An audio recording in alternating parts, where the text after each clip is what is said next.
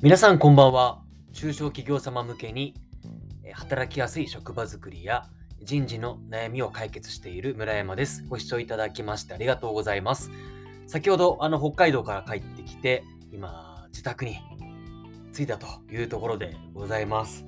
あっという間でした、北海道。うん、そして久々の千葉県ということで今から多分2週間ぐらい千葉で過ごしまた高知に行くというそんな生活を送っているこの2拠点生活をやっているというところでございますがまあこの2拠点生活を別に自慢したいわけでも何でもないんですけどえーっとですねあの本題に入る前に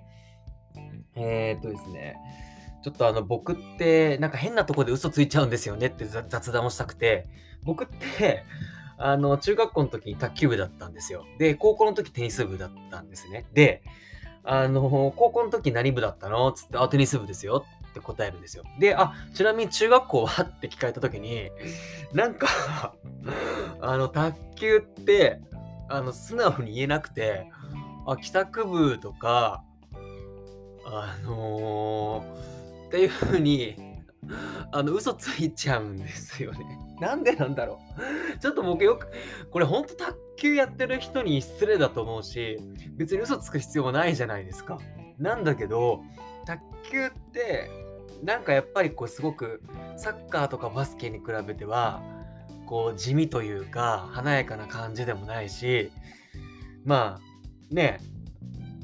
どちらかというとちょっとおとなしめな人たちが、陰キャな人たちがやるようなスポーツじゃないですかって言ったら、これ本当失礼なんですけど、本当ね、プロで活躍してるかっこいい方々たくさんいらっしゃるからね、本当失礼なんですけど、なんかでも、そういうイメージってあったじゃないですか。ね。で、なんかね、なんか僕、不意に嘘ついちゃうんですよ、なんか帰宅部って。卓球って素直に答えられなくて。なんか、あの、で、あ、で、ちょっと、そんなことがまた最近ね、そういう嘘嘘ついてしまったことがあって、だからまあ、その人がこの音声聞いたら、バレちゃうんですけど、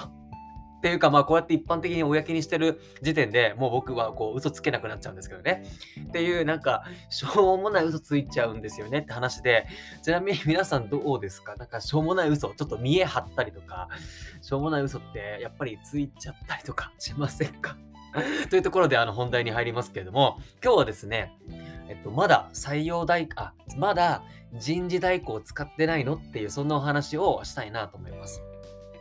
僕のあの事業としてあの人事のコンサルティングや、えー、と人事業務の代行ということをやっているんですね。で、人事代行っていうのは、いわゆる人事部の方々がもうマンパワー不足でもうできないっていう業務を代わりにやってあげると。例えば採用だったり評価制度とかいろんなタスクがあるじゃないですか。っていう中で、えっと、採用業務に集中したいから、この、このじゃあ、評価部分、評価の構築のこの部分についてちょっとお願いって代行したりだとか、あとは採用の、なんて言うんだろうな、ダイレクトスカウティング、あスカウトの送信業務あをこの部分だけお願いとかっていう、その一部分を代行するってサービスがあるんですけど、これ意外と世の中にまだ広って広まっていなくて、ぜひ使うべきですよっていうそんな話なんですね。で、これは別に僕の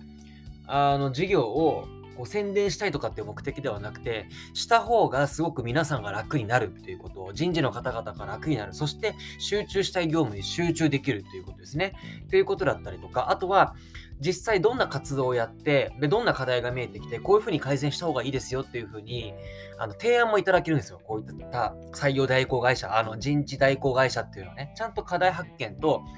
あの解決策っていうのを提示していただけるので、そういったところでも、すごく効率的に人事業務を進めることができるというところで、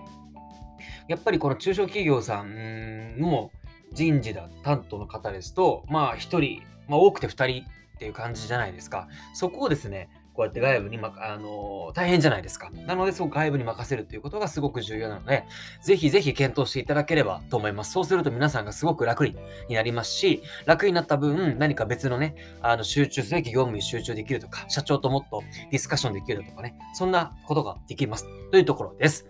あのー、あの、あの、というか、まあ、ちなみになんですが、僕の場合はですね、完全オンラインで、あの、遠方でもオンラインであの、いろいろそういう代行もできますし、なんだったら現地にお伺いすることもできますので、まあ、もし気が向けば、こいつにちょっと頼んでみ、あの、問い合わせしてみようかなっていう気になっていただけたら、ぜひぜひ問い合わせて、問い合わせいただければと思います。では、最後までお聴きいただきましてありがとうございました。今日も素敵な夜をお過ごしください。ではまた。